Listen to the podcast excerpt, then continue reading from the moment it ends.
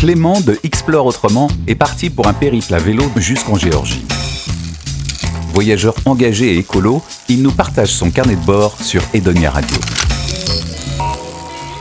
L'étape du jour m'a mené jusqu'à San Remo, enfin un petit peu après San Remo, dans un, village, une ville moyenne euh, nommée Imperia, où j'ai planté ma tente au-dessus de la ville, sur un, un petit parking euh, caché de la route, avec une vue magnifique sur la baie. Et il faut savoir aussi que la Ligurie a une très très jolie piste cyclable une ancienne ligne de fer aménagée aujourd'hui en piste cyclable, car San Remo notamment a une grande histoire euh, de cyclistes, avec la course Milan-San Remo par exemple. Donc c'est une côte qui est assez jolie jusqu'au lendemain.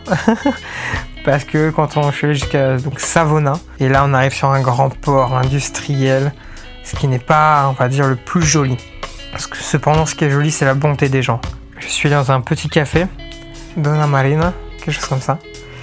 Donc je prends mon petit, mon petit déj euh, comme d'habitude, comme mes premières habitudes en Italie. Et là, le monsieur fasciné par mon projet m'offre le petit déjeuner, car c'est quelque chose qu'il aurait lui-même aimé faire, étant, étant donné cycliste lui-même.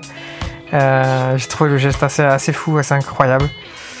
Comme quoi l'humain est bon. Euh, et du coup, ça m'a reboosté. Et ce pendant 3-4 km avant mon premier pneu crevé. voilà. Donc il faut que je change mes pneus d'ailleurs. J'ai quand même changé la chambre à. Et je suis reparti de plus belle, direction Savona, où ce port donc pas forcément très joli, où m'attendait mon premier warm shower italien, euh, Laura. Super expérience. Elle parle un français incroyable. Elle avait un colloque indien à qui, du coup, j'ai fait un repas indien. Par les origines de, ma copine, je, connaissais deux trois recettes. Euh, on a passé une soirée assez, mémorable, vraiment de super personnes.